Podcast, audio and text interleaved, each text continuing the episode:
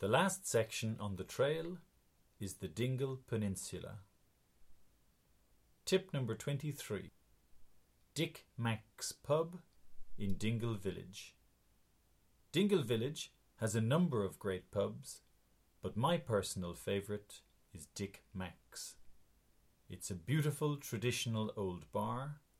They make their own craft beers, and they were even voted the best whisky bar in Ireland in 2014. It's a great place to spend an evening. Tip number 24 Slea Head.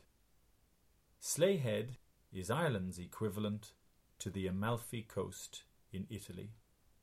I still remember driving it as a child. The memory is indelible. The whole Slea Head Drive is a loop of about 50 kilometres. Don't drive it too quickly, though.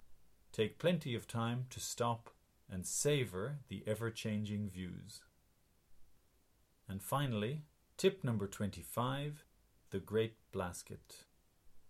The Great Blasket Island is a truly magical place. When in Kerry, it would be a great shame to miss it.